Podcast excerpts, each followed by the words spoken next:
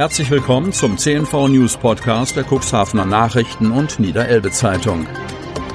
In einer täglichen Zusammenfassung erhalten Sie von Montag bis Samstag die wichtigsten Nachrichten in einem kompakten Format von sechs bis acht Minuten Länge. Am Mikrofon Dieter Bügel. Mittwoch, 21. Juli 2021. Inzidenz steigt durch drei neue Corona-Fälle. Kreis Cuxhaven. Mit leicht ernüchternden Worten meldet sich Landrat Kai-Uwe Bielefeld in seinem Corona-Tagesbericht am Dienstag.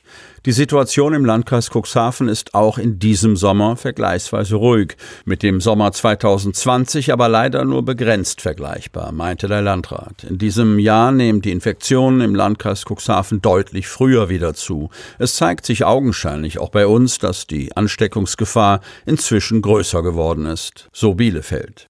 Der Landkreis Cuxhaven meldet am Dienstag einen neuen bestätigten Corona-Fall aus der Stadt Cuxhaven. Der Inzidenzwert für die Neuinfektionen in den vergangenen sieben Tagen pro 100.000 Einwohner bleibt bei 4,50 stehen. Der Blick nach England sei, ich zitiere, ernüchternd und weist in eine Richtung, die auch uns in den kommenden Monaten erwarten könnte. Zitat Ende, mutmaßt Landrat Bielefeld. Er betont, dass die Impfung der Bevölkerung jetzt oberstes Gebot sei. Nach derzeitigem Stand benötigen wir eine Impfquote von über 85 Prozent, um eine ausgeprägte vierte Welle im kommenden Herbst und Winter zu vermeiden. Mit Sonderimpfaktionen versucht der Landkreis daher, im Impfzentrum möglichst viele Angebote zu machen, um die Kampagne zu beschleunigen, so Bielefeld. Bislang haben 118.804 Einwohner aus dem Landkreis Cuxhaven ihre Erstimpfung erhalten. Das entspricht einem Anteil von 59,99 Prozent. 84.769 Einwohner wurden auch schon zweitgeimpft, also 42,81 Prozent.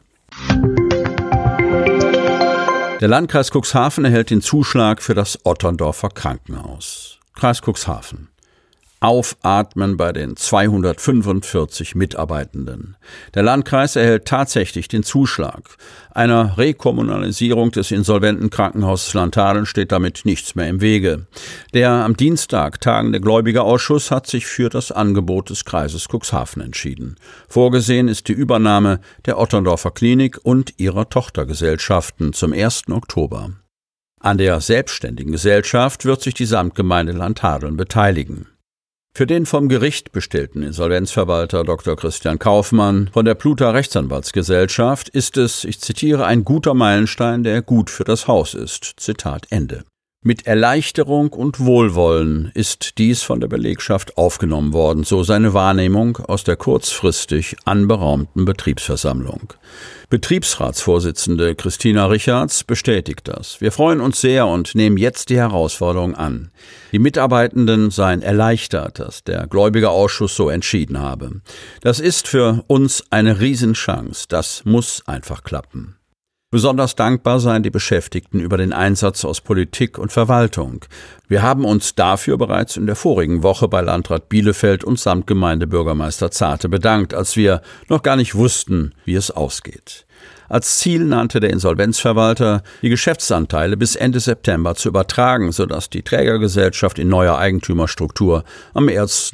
Oktober neu starten könne, so Kaufmann. Bis dahin werde der Geschäftsbetrieb durch ihn und sein Team fortgeführt. Das bedeutet, dass auch der gegenwärtig bestellte Verwaltungschef Lutz Möller mindestens bis zu diesem Datum an der Klinik bleibt.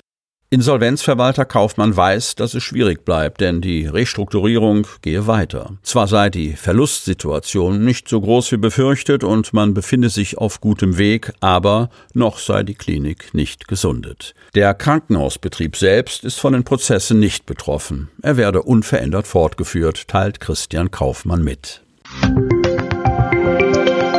Wattwagenfahrer beklagen sich über bürokratische Hürden. Cuxhaven. Nicht genug damit, dass die Pegelstände auf der Neuwerkroute die Gespanne immer öfter zur Umkehr zwingen. Der Amtsschimmel macht Wattwagenunternehmern zusätzlich das Leben schwer. Der sogenannte Kutschenerlass des Landes Niedersachsen stellt in Frage, was 140 Jahre lang als gut und richtig galt. Betreiber schlagen deshalb Alarm und warnen in Kreisen der Politik davor, dass die Belastungsgrenze irgendwann überschritten werden könnte.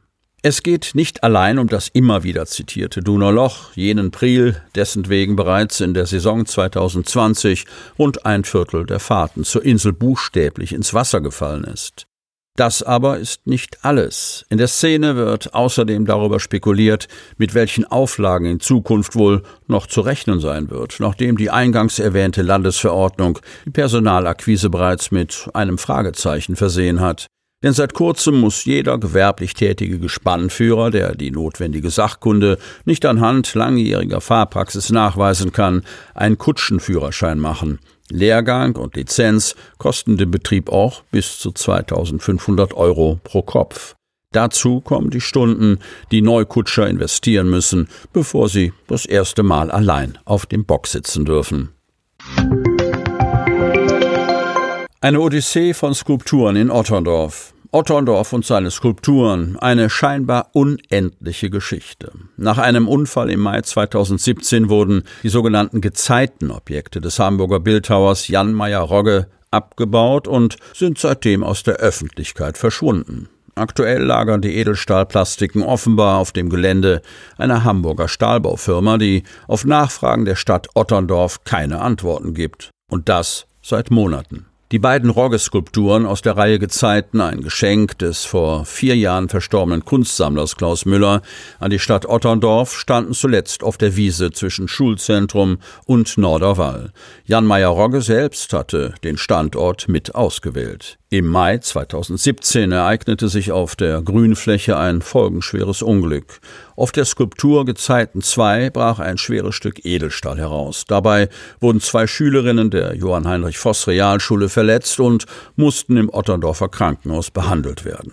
Die Gefahrenstelle wurde abgesichert. Ein Tag später rückten die Bauhofmitarbeiter an und montierten die beiden Gezeitenskulpturen und das Objekt Dreiphasenwürfel mitsamt Fundamenten ab.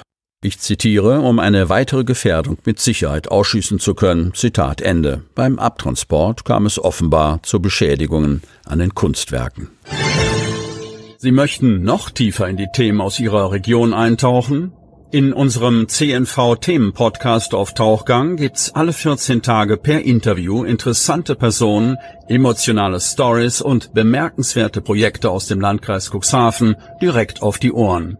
Damit Sie ab sofort keine Podcast-Folge mehr verpassen, benötigen Sie lediglich einen sogenannten Podcatcher. Auf den meisten Smartphones ist dieser bereits vorhanden. Falls nicht, dann suchen Sie ganz einfach in Ihrem App Store nach einem kostenlosen Podcatcher wie zum Beispiel Spotify, Apple Podcast oder AntennaPod. Selbstverständlich können Sie unsere Podcast-Folgen auch direkt über unsere Website unter cnv-medien.de slash podcast anhören.